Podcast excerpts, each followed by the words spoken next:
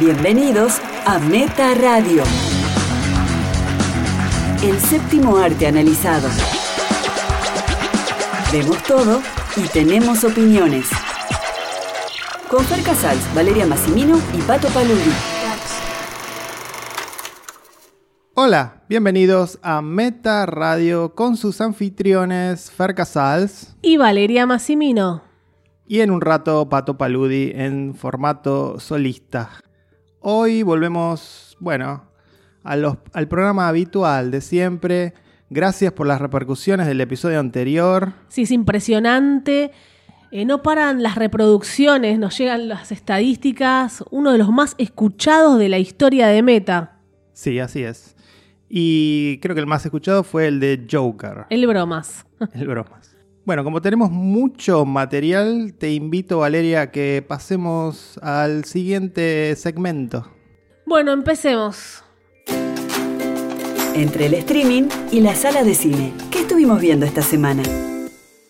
Bueno, vale, ¿qué viste esta semana? Estuve viendo una serie que me gustó mucho, ya, ya así se quedan y me escuchan. Defending Jacob. Defendiendo a Jacob. A Jacobo. Otro acierto de Apple Plus TV. Una producción grande, ¿eh? Grande, muy grande. Son ocho episodios que, como me gusta decir, te los devorás de 45 minutos cada uno. ¿De qué va esta serie? Bueno, es una miniserie realmente basada en una novela homónima que sigue la historia de Andy Barber, un ayudante fiscal, que ante un caso de un asesinato ve que todas las pruebas de pronto conducen hacia su propio hijo de 14 años, Jacob. Y lo va a defender, como el título lo indica, ¿no? Dirección y guion de Mark Bombach hizo las dos cosas, eso me gustó. Eh, porque hay que saber adaptar una novela. Ya vamos a hacer un podcast de lo que es adaptar, ¿no? Es más fácil, pregunto, es más fácil adaptar una novela con cuando tenés ocho horas para contarla, me imagino que adaptarla en una película, ¿no?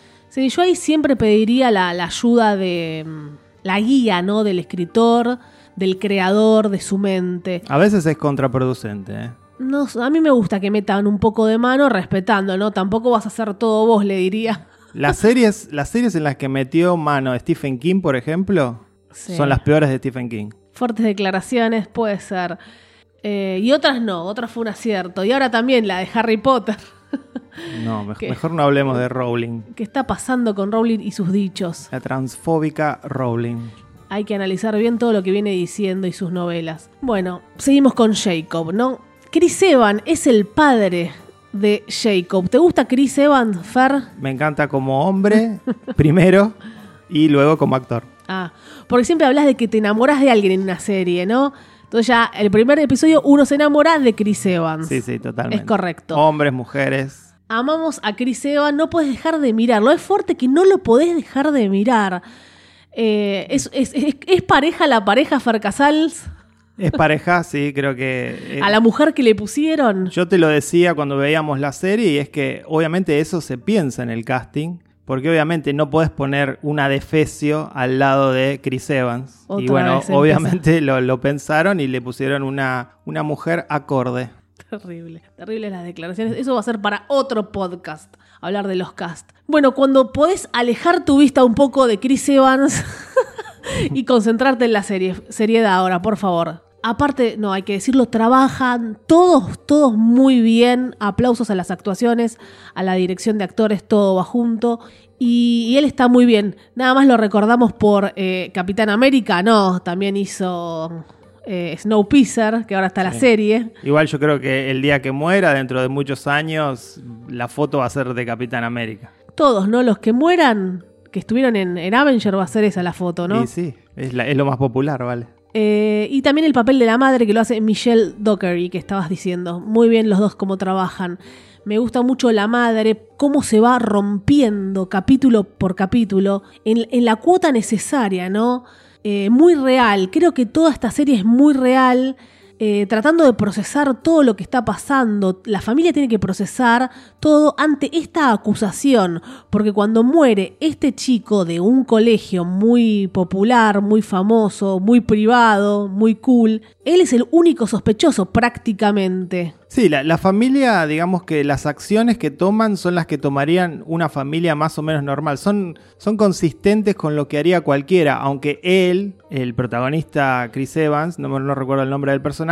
Andy. Andy toma algunas decisiones malas, muy malas. Eh, es difícil ser objetivo. Obviamente uno hace un poco de empatía con esta serie, más si hay, abogados eh, viendo la serie, ¿no? ¿Qué harían, no? es solamente una acusación, pero ya cómo se empieza a caerse todo, todo, se va rompiendo toda la familia. Pero era una familia sólida, era una familia realmente perfecta. Lo que la serie te plantea es que él tenía una idea de su familia que efectivamente era así, era perfecta. Y bueno, obviamente él tenía un enorme esqueleto en su closet y, la madre también porque tenía pensamientos acerca de su hijo que obviamente nunca habían sido revelados hasta que sucede lo que sucede. Van pasando muchas cosas, son ocho episodios, eh, realmente no hay cosas que sobren, no hay cosas estiradas, está todo bien hecho en su momento, tratan de, distraerte con otras pistas, hay mucho, mucho suspenso, por eso no puedes parar de verla. Entonces llegamos a una instancia que Jacob realmente estaría complicado. Como Voodoo, ¿se acuerdan? Que Voodoo siempre estaría complicado. Ya está, todo apunta a él, lo detienen y hay que ir a un juicio. Obviamente em, el padre Chris Evan no va a poder defender al hijo, le ponen a otra persona. Después está la familia, la familia que pierde a este chico, porque este chico iba en bicicleta en un bosque maravilloso, que nunca hubo un asesinato en ese pueblo. Ante la muerte de este chico del colegio de 14 años como Jacob, bueno, todo todo va es que Jacob lo hizo, este chico que iba al colegio en bicicleta. Claro, porque en un principio se, eh, sospecha de toda la escuela, de hecho se, los, se los interroga a toda la escuela y los compañeritos, al ver que uno de los interrogadores es precisamente el padre de Jacob, eh, es como que no quieren decir lo que entre ellos se comenta. Entonces, ¿Jacob hizo eso? ¿Un niño pudo haber hecho eso? ¿O fue un adulto realmente? Porque también aparece otro personaje, va a haber muchos personajes. ¿Y quién fue? Los compañeros todos juntos, uno, un pedófilo. Te va llevando por diferentes lugares. Y más allá de lo que plantea como una serie más de procedimiento, de, de, ir develando el caso, lo más interesante es lo que piensa la familia y especialmente los padres y lo que plantea en el sentido de decir hasta qué punto podés defender a un hijo. Es lo que siempre nos preguntamos, ya lo hemos dicho en este podcast. En un, en un momento me hizo acordar a la película Luz, Luces, ¿se acuerdan? También cómo actúan los padres con respecto a su hijo. Y siempre lo hemos dicho acá, ¿qué pasa si realmente tu hijo estuvo implicado en algo así? Uno lo defiende. Encima él, Andy, es abogado, más complicado aún, cómo podés separar, va a ser justo en sus decisiones, en sus pensamientos. Y además que el niño en cuestión, que no lo dijimos, es el actor de It. Sí, acá lo tenía anotado, It, muy bueno, es em, el hermano de Georgie, lo conocemos como el hermano de Georgie. Claro. Eh, sí, es Jaden Martel. Él mantiene su inocencia durante todo el tiempo, ante los padres, ante la policía, él dice, yo no lo asesiné. Eh, una muy buena actuación también de él, que te hace sospechar porque hasta el final ustedes no van a saber realmente y se sabe realmente quién es. Estamos tratando también de despistarlos a ustedes para quienes no vieron la serie. A mí también me encantó eh, el final, fue una gran decisión, eh, fue fuerte, fue fuerte ese final. Es eh, polémico lo que decís porque yo lo que leí es que a la gente le gustó la serie menos el final. Me encantó el final porque si, si no pasaba ese final, yo ya más o menos desde el capítulo 1 sé cómo va a terminar la serie, sé todo, sé todo. Con ese final sumó tanto, tanto a la serie y se justifica muchísimo con ese final, el rol de la madre por sobre todo. Estoy, con, estoy erizada todo el cuerpo. Hay algo muy interesante con respecto a eso. No, no doy más. Y es que teniendo en cuenta que la serie está protagonizada por una estrella absoluta de Hollywood, uno pensaría que la protagonista, que el protagonista iba a ser precisamente Andy Chris Evans. Pero termina siendo gran protagonista la madre. Sí, era como, ay, la mujer de adorno, no eh, sale a correr, él va a trabajar, ella después muestran que tiene un trabajo, porque al principio era todo él, todo él, qué bueno lo que ella hace, aparte lo que ella hace, muy, muy humano. Entonces está tratando de, de esta acusación y no le entra en la cabeza, o después empiezan a salir cosas que ella veía. Se habla un poco de la pareja, de lo que uno es, lo que uno muestra al público, ¿no? Sí, las apariencias y también la cuestión esa, porque esto sucede en Newton, en Massachusetts, un lugar ideal, muy, un pueblito muy lindo y muy perfecto y de clase alta. Como Big Little Lies, ¿se acuerdan? Ahí en Monterrey, una onda así. Y, y, entonces también se ve como enseguida los vecinos quieren alejarse absolutamente y amigos quieren alejarse absolutamente de la familia. ¿Por qué pasa eso, no? Ante una acusación ya uno, ¿por qué se aleja del amigo? no sé, Pato mata a alguien. No, Pato está acusado de, matar a alguien. Yo, no, yo no lo conozco más. No lo conoces más. No, no, no sé quién es. no le atendés el teléfono. ¿Por qué pasa eso? Eh, ¿Al toque ya sos culpable? ¿Al toque no es que sos inocente? Espera, ¿no es que sos inocente hasta que se demuestre lo contrario? Bueno, eso es ante la justicia. Después. Ante tus amigos. Uno puede, puede adoptar otra actitud pero yo creo que depende mucho de la acusación. Y depende mucho también de conocer la campana del acusado. Pero apenas hay una acusación tan grande, nadie cree que puede ser inocente. Ya siempre es culpable el acusado. Hasta en tu propia familia, ya empezás a dudar. La, la famosa condena social, ¿no? Si yo soy acusada, al toque todos van a pensar que yo lo hice, vos, Fer, mis padres, no, sé de por nuevo, depende de qué. Por ejemplo, un asesinato, Fer. Un asesinato, conociendo tu personalidad, sin duda creo que lo hiciste. Para, esto queda grabado. Un día, un día este podcast va a ser evidencia de algo. Si es otro Yo creo que vos también, Fer. Pues sos muy tranquilito, pero viste que el tranquilito es un enfermo después. Yo creo que, otra acusación tipo, no sé, de robo, ahí no, no la creería. De asesinato, sí. Y yo sigo diciendo, pero no fui, no fui. Pato nos dice, pero chicos, y ponemos bloqueado, delete friend. Eh, y lo tenemos que contar en el grupo Función Privada por Revista Meta. Un poco de humor para esta serie que eh, es desgarradora en un momento. La familia perfecta no existe, gente. No traten de mostrar eso en las redes sociales porque no les creemos. Es muy, muy, muy ganchera la serie. ¿eh? Realmente eso que a veces le criticamos a, a Netflix, que parece una fórmula de series que te enganchan para que uno las binge. En este caso a Apple parece que le, salió perfecta porque es precisamente eso y se traduce en que se convirtió en la segunda serie más vista de la plataforma luego de The Morning Show. The Morning Show que nos gustó mucho, Servant que nos volvió locos, así que Apple Plus está con todo. Hay otras series que no vimos o que vimos y no hablamos de Apple, pero la verdad, muy bien, yo muy feliz quedé con esta serie. Y también pienso, ¿nacen niños malos? Como The Good Son, un, saludo para Macalkin Culkin y, el, y Good, que la, que la madre tiene que decidir si se queda con el bueno o con el malo. El pa lo, que, lo que sabemos es que no se nace ladrón, que eso sí tiene que ver mucho el condicionamiento social.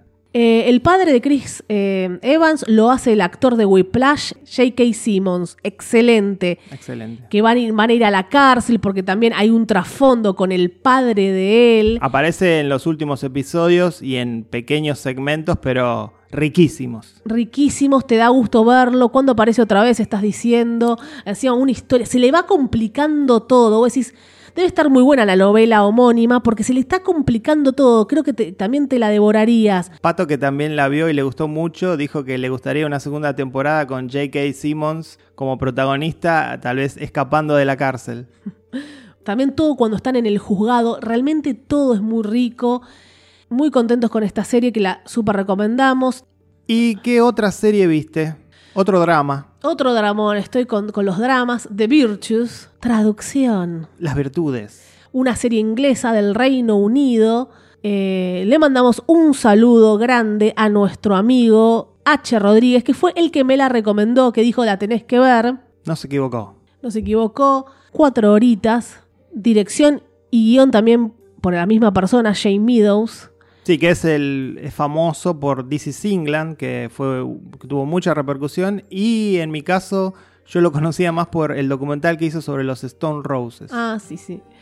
Bueno, H dijo, la tenía que ver y le seguí el consejo que H sigue editando en Nueva York en medio de esa locura, así que le mandamos un saludo.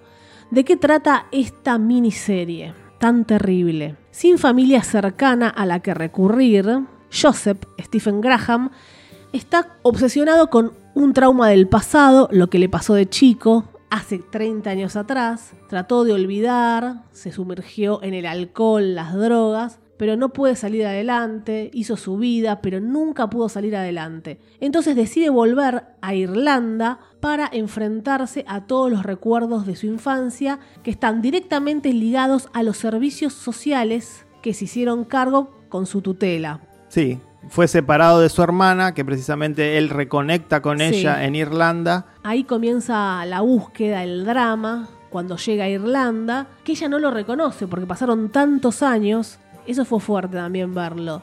Y bueno, es, todo un drama terrible. También muestran cuándo va a un bar, cómo se embriaga. Va un poco lenta, así que si ustedes están esperando la, serie yankee que va todo rápido, esta serie no es para ustedes. Es, lo opuesto a Defending Jacob o a cualquier serie de Netflix, ¿no? Mm. Esta tiene ese ritmo, esa cadencia inglesa de tomarse su tiempo. Se toma todo el tiempo del podría, mundo. Podría ser una película larga. Sí. Se detiene más en los personajes, su psicología. Hay suspenso porque hay ganas de ver, pero decís, dale, dale, quiero.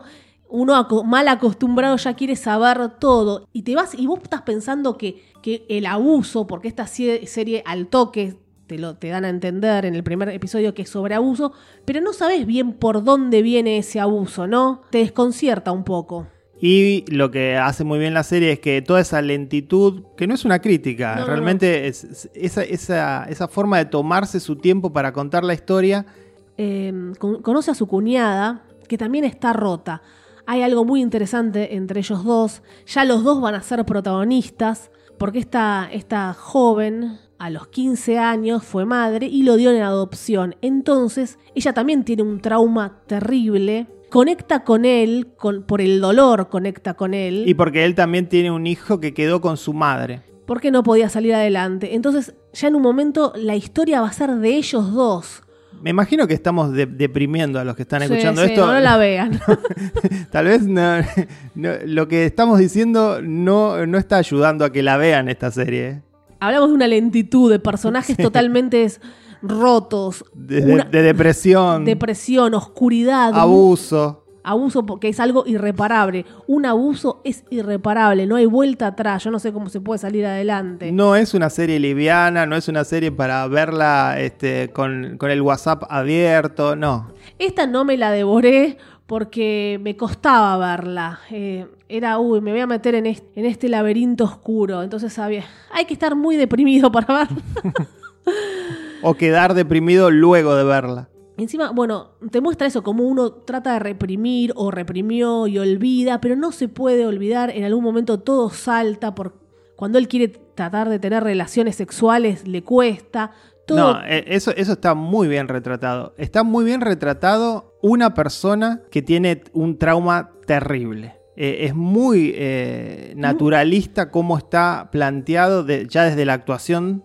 Sí, las actuaciones de los dos son, son, son, excelentes. Y de las acciones. Me parece que hasta inclusive imagino que hubo algún tipo de asesoramiento psicológico de cómo actúa una persona que tiene semejante trauma. También me gustó mucho, mucho destacar la música y su uso, porque usan mucho la música. Aporta muchísimo. Te hipnotizaba. Bueno, ya el capítulo son cuatro nada más. En el, en el 2, vos querés, bueno, un poco más. En el 3 empiezan a tirarte algunas, algunos indicios y ahí me empieza a gustar la relación que tiene con su cuñada. Y ya ahí se divide la historia en dos, porque cada uno va a tener que resolver sus temas. En el 4, como dijiste, Fer, explota todo el, 4 es terrible y además tiene una reminiscencia religiosa que tal vez hay una pista durante toda la serie y es que en el logo de la serie la T de The Virtues es un, Un Cristo crucificado. Sí, sí, un crucifijo. Hay algo que tiene que ver con eso en el final de la serie que como digo es tensión pura,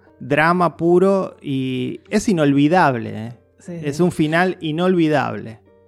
Con las dos historias, tanto la de Jobs como la de ella, va hasta contando con, con imágenes cada uno con sus personalidades, cómo cierra su trauma, cómo vuelve a tener una vida, si es que pueden volver a tener una vida después de lo que vivieron y lo que hicieron. Te deja así sin aliento. La super recomendamos, pero advirtiendo que eh, se tomen, se tomen su, tiempo para verla, eh, elijan el momento adecuado porque requiere no solo atención, sino ponerse en un estado bastante especial. En 2019 tuvo cinco nominaciones a los premios BAFTA, incluyendo Mejor Miniserie de TV. Merecido. Y le quiero mandar otro meta saludo para México a Eric Torres, que siempre nos escucha, que quiere ser director. Gracias, Eric. Y ahora de Eric pasamos a Pato. Desde su casa nos cuenta qué vio esta semana. Hola cinéfiles, ¿cómo están? Aquí Pato Paludi. Bueno, tratando de encontrar un punto en mi casa donde no se escuchen los masazos que mi vecino está dando desde las 9 de la mañana. A la hora que estoy grabando esto ya son más de las 9 de la noche. Es increíble que un tipo pueda martillar durante 12 horas seguidas. Eh, no sé si ir, decir algo y empezar una pelea. Porque no hay forma amable de pedirle a alguien que pare de martillar después de 12 horas.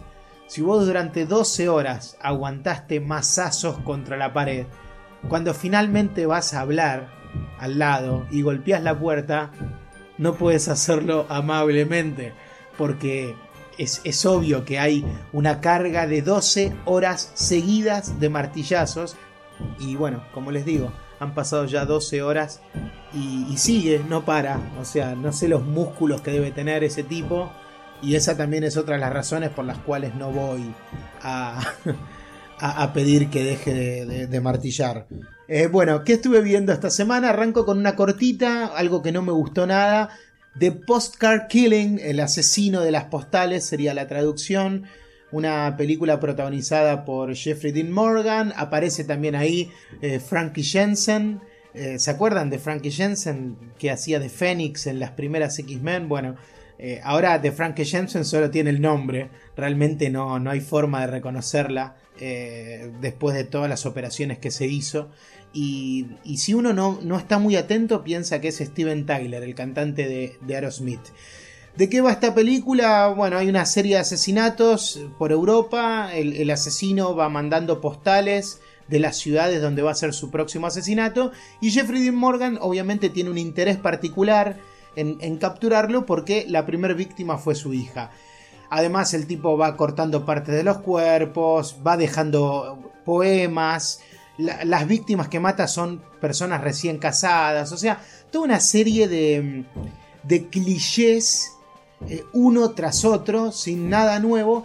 Y lo peor de todo es que esta película ni siquiera se toma el tiempo de analizar la psicología del asesino o del detective que persigue, o, ni siquiera de crear una suerte de clima o de investigación previa a los asesinatos. O sea, todo se agota en saltar de un país a otro, pero es una película absolutamente vacía que no construye nada. Tiene una sola idea buena, pero que, bueno, e-, es eso. E-, lo único interesante del guion es una revelación que, tiene y después nada más. La película está dirigida por Denis Tanovic, que los que no les suene es el mismo director de, de, Bosnia, el que había hecho la película Tierra de Nadie. ¿Se acuerdan que esa peli ganó el Oscar incluso hace como 15 años? Después hizo otra película buenísima llamada Circus Columbia. Eso era la época que él filmaba en su país sus propios proyectos. Luego vino lo que Vale y Fer tanto elogian de los directores, el hecho de filmar grandes proyectos con grandes actores y que eso es lo mejor que le puede pasar a un director. Bueno, Denis Stanovic que era uno de los grandes directores europeos, hoy se encuentra haciendo estas películas de porquería con estos actores que son de cuarta. Yo pensaba eso. ¿Ustedes quieren que Winograd haga esto? ¿Ustedes quieren que Winograd filme de Postcard Killing? ¿Quieren que Trapero filme de Postcard Killing? ¿Quieren que Cifrón vaya a Estados Unidos a hacer thrillers de mierda como estos? Y después decir que triunfaron porque dirigen a Frank Jensen. Bueno, ahí es cuando yo digo que un autor yo prefiero que se quede en su país contando historias que son suyas y que son de su universo a venderse a hacer estas porquerías. Listo, chao Denis, tuviste un pasado glorioso, ya no existís. Vacío total, algo totalmente impersonal. Bueno, y ahora sí voy a hablar de, las, de lo que les quiero recomendar para esta semana que es una, una serie que descubrí solo, no la vi nombrada en ningún lugar, es Little Fires Everywhere, si no me equivoco es de Hulu, esos datos generalmente los tiene Vale y Fer, y está protagonizada por Reese Witherspoon, y de alguna manera lo que, lo que busca esto es eh, capturar al público que disfrutó y amó Big Little Lies. O sea, mi recomendación eh, si la tengo que resumir en algo, es eso. Si te gustó Big Little Lies, tenés que sí o sí darle una oportunidad a Little Fires Everywhere. ¿De qué va la historia? Es eh, una mujer afroamericana que llega con su hija adolescente a un pueblo, un pueblo de clase media alta, una pequeña burguesía. Ahí se van a encontrar con el personaje de, de Reese Witherspoon que les ofrece alquilarles una casa que ella tiene.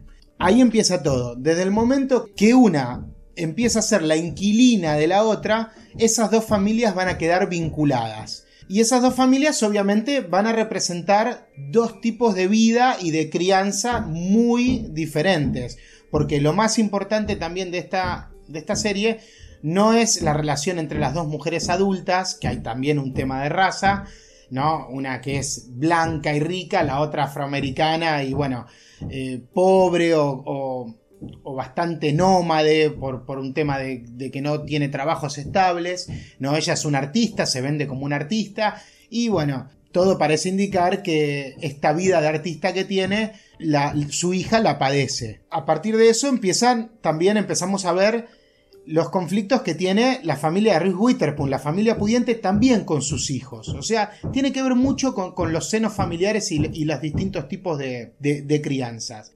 Hay todo un tema de, diversidad, porque hay distintos personajes que van a ir apareciendo, eh, y entonces por eso a mí me gusta pensar que es una diversidad tratada de una manera adulta y no la diversidad nice, la diversidad cool que, muchos festejan de Ryan Murphy, ¿no? Como Hollywood, la, serie que, tiene toda la galería de personajes, lo mismo que ya hizo en Glee, pero siempre todo es redondito, eh, todo por más drama que aparezca siempre hay una risa y es todo muy liviano. Recuerden que en Hollywood aparece el Ku Klux Klan en una escena, prende cruces, cruces con fuego, pero después viene un chiste. Eso es Ryan Murphy y esa es la diversidad cool. Sí, Pato está diciendo otra vez que la diversidad puesta en las obras de Ryan Murphy es de escuela primaria. Hay una frase que dice el personaje de, de, Reese Witherspoon que creo que es lo que resume todo lo que va a pasar en la serie. En un momento ella hablando con otra persona le pregunta cómo, cómo se siente, si está feliz con lo que es. Porque uno se convierte en alguien y ese alguien es la suma de un montón de decisiones que hicimos en nuestras vidas y a veces ser lo que somos nos deja atrapados en, un estilo de vida, en una jaula. Y creo que lo que va a hacer la serie es eso, capítulo a capítulo va a ir mostrando las decisiones que tomaron esos personajes para que nosotros podamos juzgar o entender por qué son como son en el momento que los estamos viendo. Y bueno, eso, eso me resultó fascinante. Muy bien actuada. Bueno, Reese Witherspoon ya está, eh, sigue en la gloria. Eh, hace rato que está ahí. Y con esto lo, sigo confirmando, ya no la puedo bajar más. Puede hacer legalmente rubia 3, 4, 5 y cualquier comedia tonta que yo igual voy a seguir pensando que es la mejor. Kerry Washington también una actuación fantástica. Y está Joshua Jackson, es un actor que yo tengo cierta predilección porque está conectado a, mi infancia, porque yo de chico era muy fan de, de, las películas de los Mighty Ducks, de los potentes patos, estos chicos que jugaban al hockey. Y en un momento, en la tercera película, él eh, se encuentra con una chica en el autobús, en la parada del autobús, y como para empezar a hablar, ella le dice, ¿te gusta Riem? Y él le contesta, y sí, todo el mundo ama a Riem. Y yo, que era chico, cuando vi eso, dije, si todo el mundo ama a Riem y Joshua Jackson en Los Potentes Patos ama a Riem, yo voy a amar a Riem. Y bueno, los que escuchan Meta hace tiempo saben que mi banda favorita es esa. Así que bueno, todo esa es la conexión. Vean Little Fires Everywhere. Y bueno, nos encontramos la semana que viene. Dejó de martillar mi vecino. Ojalá que sea definitivo. Porque si no, eh, la semana que viene voy a hablar desde una comisaría. Hasta la próxima, cinéfiles.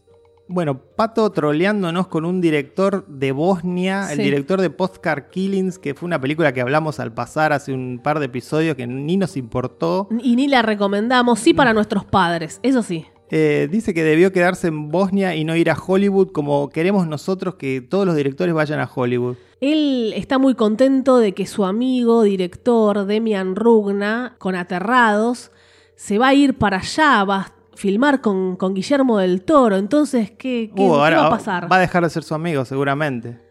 Va a dejar de ser su amigo, le va a dejar de chupar las medias, va, a ser fuerte. Rugna va a ser mejor allá que acá. Acá fue bueno con Aterrados y allá cómo va a ser, Fer. Seguramente está muy triste Rugna de tener que irse a Hollywood. Este, Seguro. Y entiendo igualmente la comparación porque efectivamente el cine de Bosnia y el cine argentino tienen algo en común que es la intrascendencia absoluta. Son cinematografía que no dejaron huella en el mundo. Entonces, bueno, está bien la comparación de Pato, ¿no? Un saludo a nuestro amigo Andy Muschietti, por cierto. Que dijo que, Andy, que dijo que no tuvo ninguna influencia en Argentina, ¿no? le preguntaron, ¿tiene. ¿Cuál es su referente del cine argentino? Dijo, no tengo ninguno. Que le fue muy difícil a él. Por eso, por eso hizo la película de terror más exitosa de todos los tiempos. Y después los últimos años estuvo trabajando en España, porque acá tampoco tenía un trabajo. No es fácil, chicos, no es fácil. Así que, Pato, la, troleada te salió mal. Yo te le diríamos que siga viendo telenovelas como esta que vio Little Fires Everywhere. Yo no la vi todavía, pero es de Kelly. Después critican los formatos comerciales de las series de Netflix y terminan viendo estas telenovelas bien filmadas y diciendo que son maravillas. que vea a Ali McBeal que le hizo David Kelly, esa que ya saben que la amo. Bueno, llega el turno de Fer Casal, la verborragia. ¿Puedo tomar un vaso de agua, Fer? A ver, ¿qué estuviste viendo? Yo vi dos películas argentinas. La primera. Oh. Viste vos, me, me disfracé de pato. La primera es Marea Alta, que la quise ver porque venía con una, una gacetilla de prensa que mencionaba casi con bombos y platillos que había sido seleccionada en Sundance Sí, sí, se habló mucho de eso. Y eso, bueno, sí, obvio, me llamó la atención, porque después, bueno, cuando uno investiga cómo llega una película a uno de los festivales más prestigiosos del mundo, como, como es Sundance, te das cuenta que mucho tiene que ver el poder del lobby de ciertas productoras. Eso nos contaba Francisco Mendomir, lo vuelvo a citar. En este caso, bueno, en María Alta, además de El Inca, obvio, tiene cinco productoras de primera línea, lo cual explica mucho por qué llega esta película y no otra a Sundance.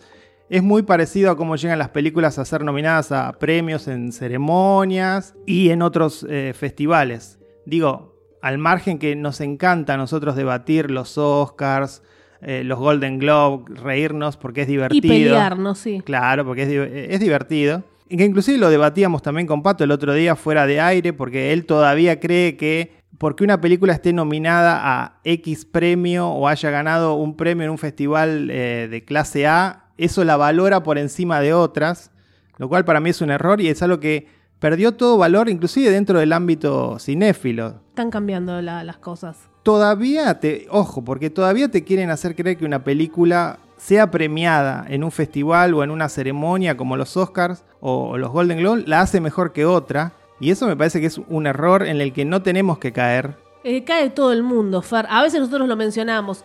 para trolearnos entre nosotros, pero digo, entendamos que mucho tiene que ver el, el lobby.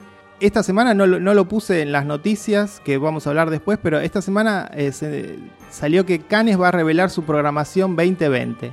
la programación de un festival que no se hizo, ¿no? ¿Por qué?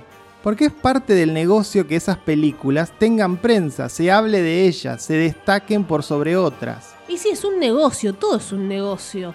Y ahí, bueno, cuando molesta que el verdadero independiente no va a llegar nunca a nada. Obviamente. a la nada. Nosotros hablamos con conocimiento de causa, nuestros documentales eh, los enviamos a varios eh, festivales, en algunos quedaron, en otros no. Obviamente no tenemos las cinco productoras de primera línea detrás para que hagan el trabajo por nosotros. Y tampoco tenemos el dinero, porque algunos festivales mínimo tenés que pagar 80 dólares para que entre y ahí ven si queda o no.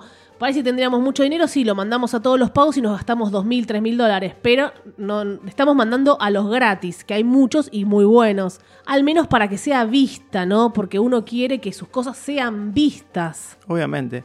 Y digo, salvo excepciones que confirman la regla, las películas más influyentes y revolucionarias de la historia del cine no lograron ningún premio. ¿eh? Entonces, si un consejo pueden sacar de, este programa es nunca crean que una película es mejor que otra porque ganó un premio o participó de un festival, como por ejemplo Sundance y esta película Marea Alta, que bueno, está dirigida por Verónica Chen, protagonizada por Gloria Carrá y trata de, bueno, Gloria Carrá es la absoluta protagonista, es una mujer de clase alta que está sola en su casa de fin de semana que podría ser Cariló, para los que conocen Cariló. un bosque junto al mar. Tiene esa onda. Donde un grupo de obreros le está construyendo un quincho.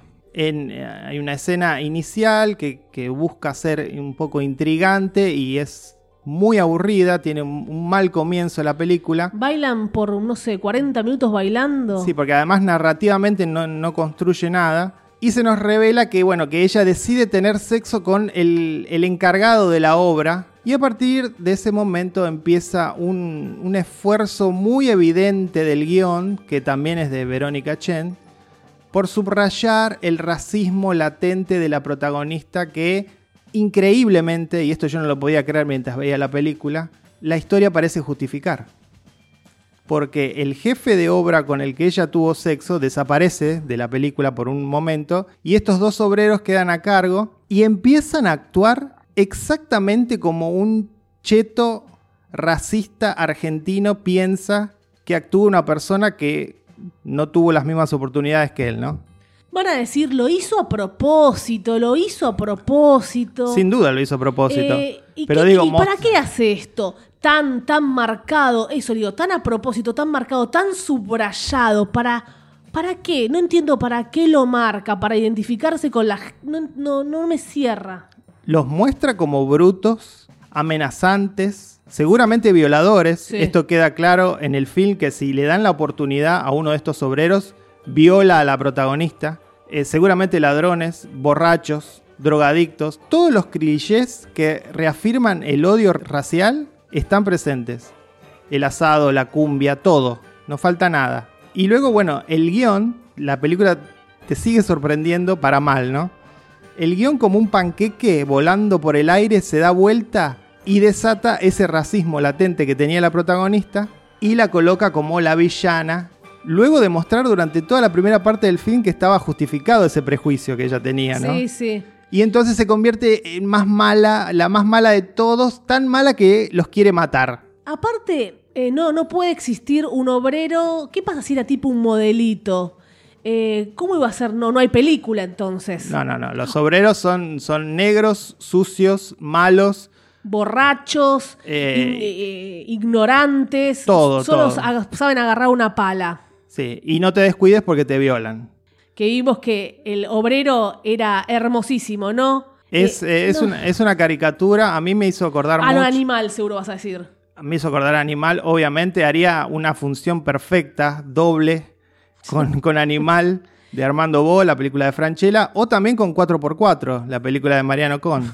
¿No? Estas películas que están dirigidas a, a precisamente a ese público prejuicioso y repugnante que lamentablemente abunda en Argentina. Esto es para el Malva, ¿no? Esta película es para que se proyecten en el Malva sin parar. Sin parar. es que son así. Es que, boluda, boluda, yo te digo que son así. No es por discriminar. Son así. A, Titina, a mi amiga Titina le pasó, boluda. A, riesgo de caer en el mismo prejuicio que tiene esta gente, voy a ser prejuicioso y voy a decir que, obviamente, imagino que estos directores a este tipo de personajes lo ven por TV o bien de lejos y no conocen a ninguno en persona. Pero todos estos tienen una casa en Cariló gigante. ¿Y, y, quién les hace las cosas? ¿Cómo son los obreros que, contratan? Los vieron, pero desde la ventana, tal vez.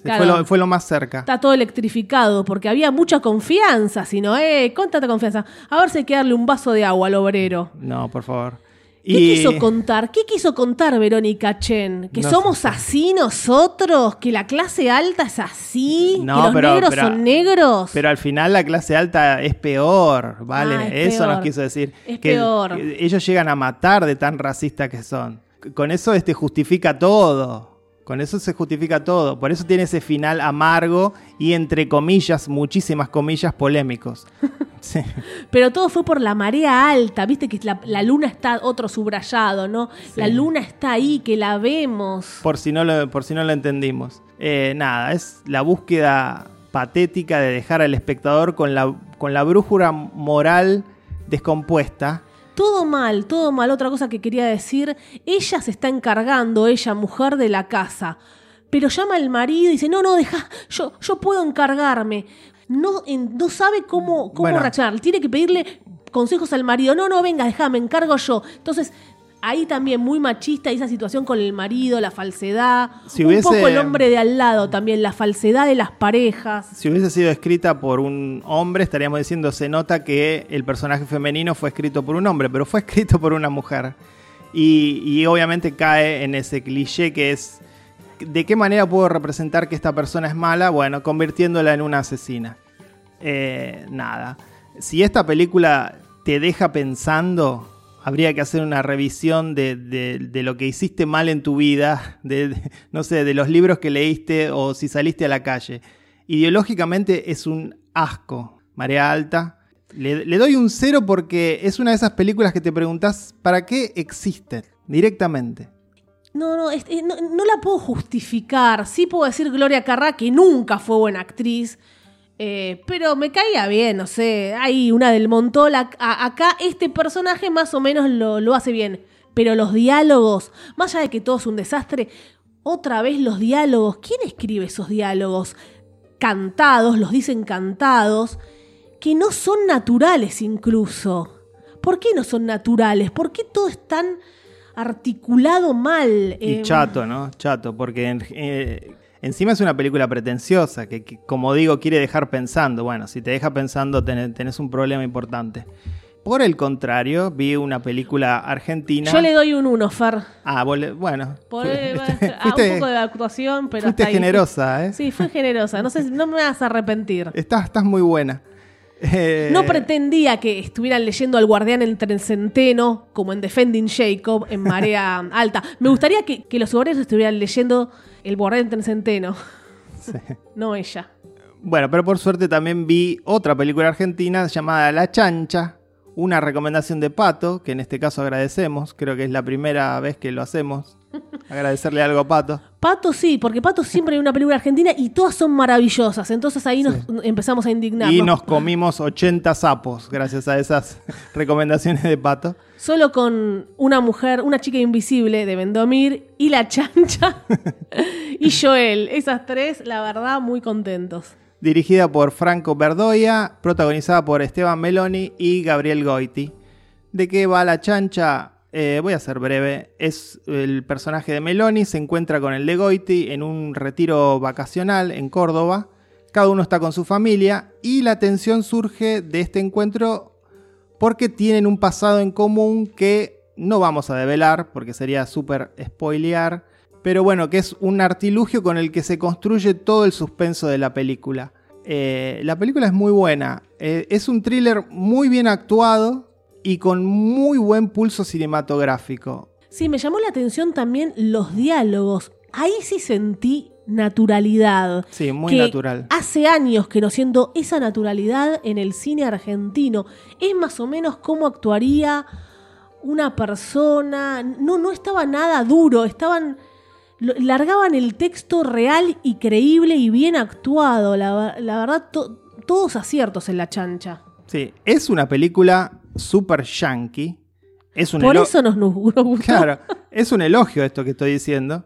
E, es uno de esos thrillers con toques dramáticos, porque hay un núcleo dramático importante en la película, que Hollywood hace en cantidad y que es muy difícil de ver bien hecho en nuestro país. Hay intentos, en general fallidos. En este caso salió muy bien esa idea de el thriller ganchero hollywoodense. Eh, para, ejemplificar esto que digo como elogio de lo hollywoodense que es la película, introduce al villano, que sería Goiti, en cámara lenta. Y durante la película, cuando se ve a este hombre que se va acercando más al protagonista, también se lo muestra en cámara lenta como, como lo haría una película comercial. Eso es raro de ver en el cine nacional y entiendo por qué mucha gente, entre ellos Pato, están diciendo que es la mejor película argentina del año. Es porque no parece una película argentina. Parece uno de esos sólidos thrillers norteamericanos que podemos ver en Netflix. Sí, sí, es verdad. También con, como nos había pasado con Iniciales SG, que estábamos viendo otra cosa. Igual ahí ya sabemos que los directores eh, no eran argentinos aunque se filmó en Argentina y el productor era argentino. Goiti está maravilloso, hasta Gladys Florimonti también. ¿Están escuchando lo que digo de Gladys Florimonti?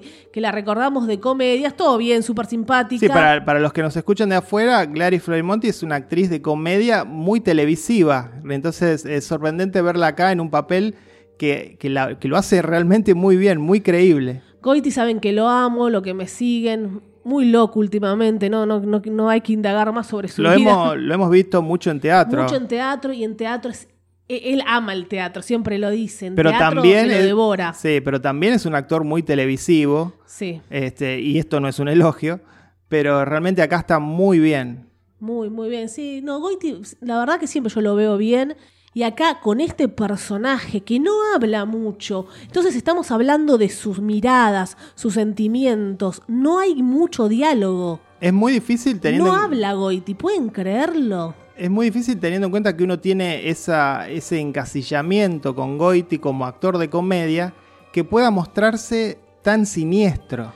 Entonces tiene, tiene, tiene mucho mérito. Me acuerdo que lo vi también en algunos capítulos de Mujeres Asesinas, donde él obviamente no hacía comedia y también ominoso, es, es misterioso, es bueno en drama también.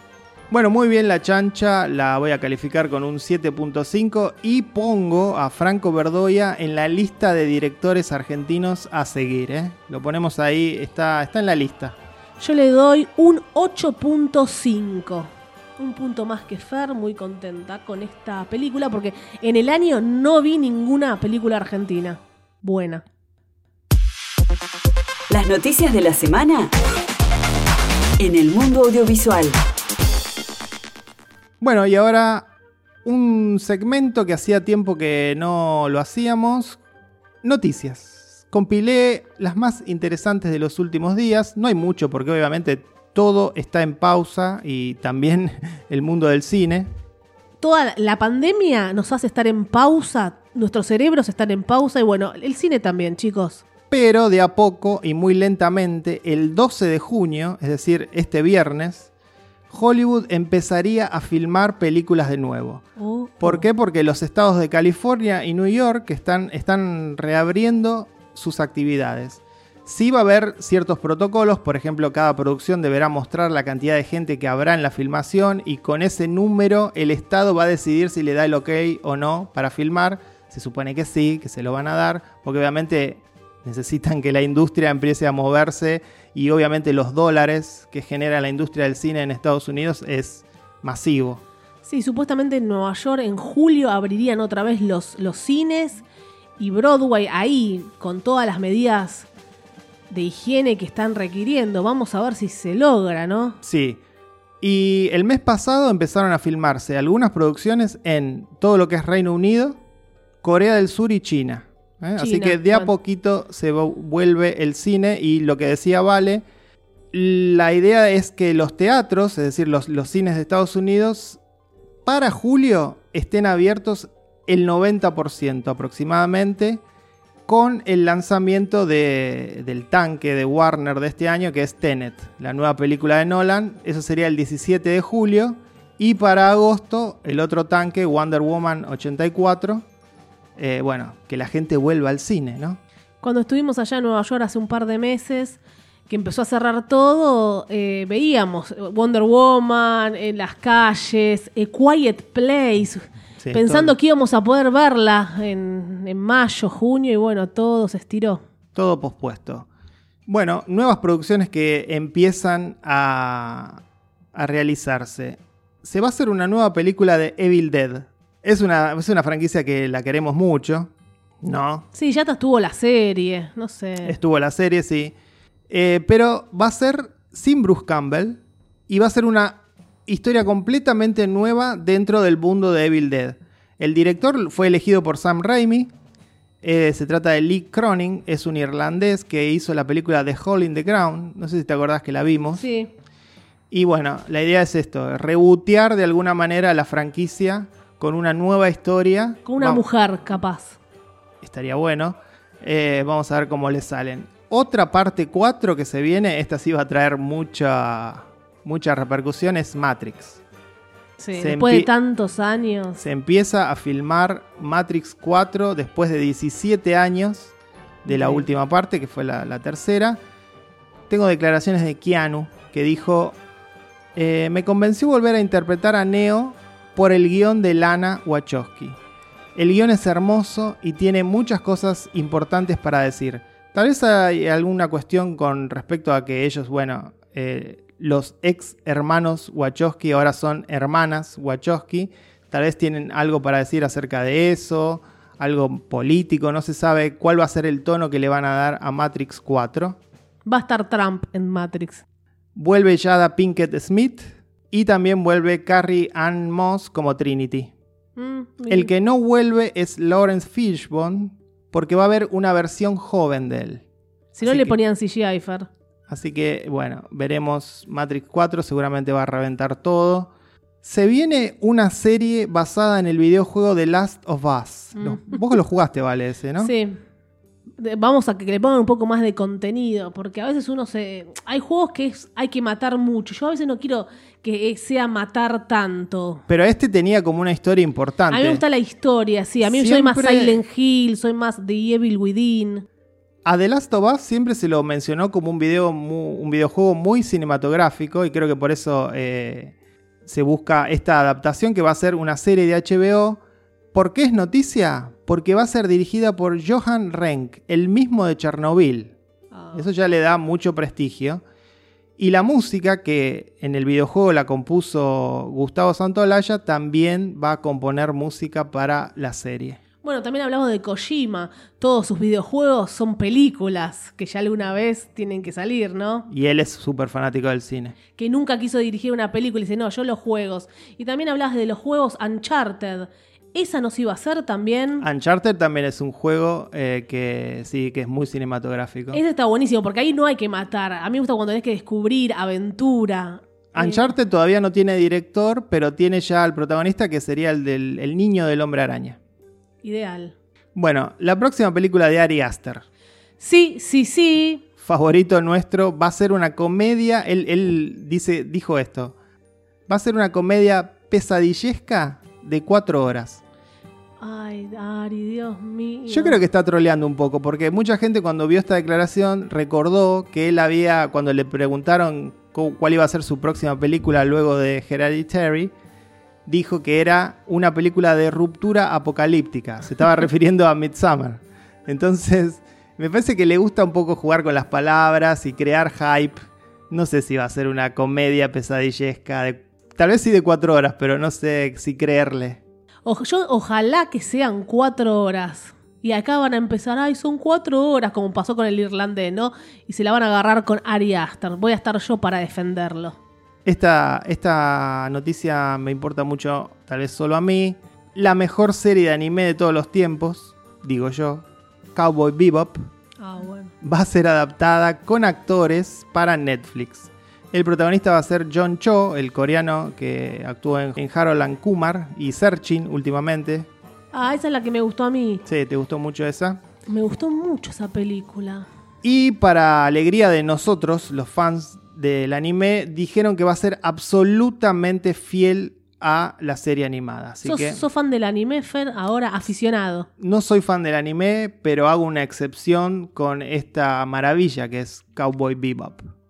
Bueno, una noticia un poco política. La semana de las manifestaciones contra la violencia policial contra negros en Estados Unidos, saben todo lo que pasó. Sí, George Floyd, que fue asesinado por un policía muy fuerte. Yo creo que todo el mundo lo sabe. filmado, las imágenes son... Le puso la rodilla en el cuello, lo asfixió, él decía no puedo respirar, por si alguien no lo sabe. Desgarrador. Bueno, la película más vista esa semana de todo ese conflicto en Netflix Estados Unidos fue The Help. La película de 2011, ¿recuerdan que en Argentina se llamó Historias Cruzadas? Sí, Que ganó el Oscar. sí. Bueno, esto llamó la atención de, de los protagonistas de la película. Viola Davis dijo arrepentirse de haber actuado en ese film, lo mismo que Octavia Spencer, Ahí está, pedile perdón a Octavia. porque, bueno, distorsiona, ignora y trivializa la vida de las mujeres afroamericanas. Y las actrices blancas de la película también, que son eh, Brian Dallas Howard y Emma Stone, se manifestaron en contra. Y entonces en Twitter empezaron a recomendar que no vean The Help. Y la gente obviamente la ves, ahora yo la quiero ver. Claro, porque ima- imagino que el norteamericano empezó a buscar películas acerca de conflictos raciales y justo fueron a esta que no es precisamente el mejor ejemplo. Y entonces empezaron a recomendar, vean When They See Us, vean Seven Seconds.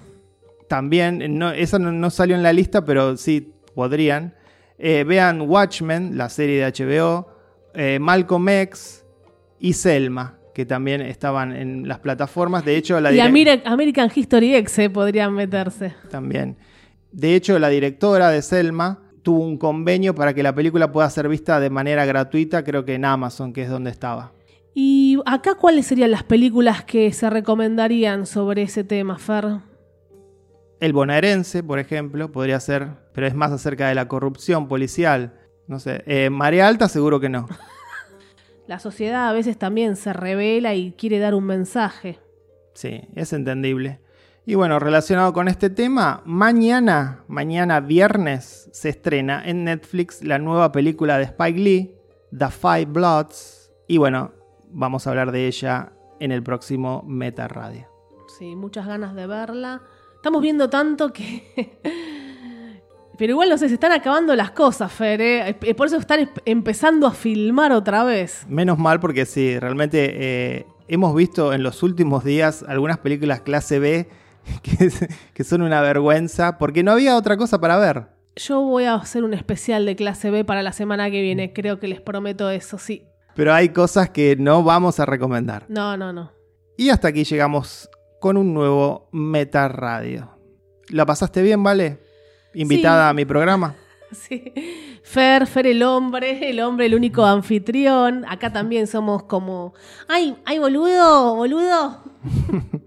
Y agradecemos al columnista que está cada tanto, no, no, no muy seguido, Pato Paludi. Pato Paludi, que ya, ya falta poco, ¿no? Acá para vernos, abrazarnos, pedir una pizza. ¿Falta poco para eso? Esperemos. Soy Fer Casals. Valeria Massimino. Chao. Se cierra el telón. Hasta aquí, Meta Radio. Hasta la vista, baby.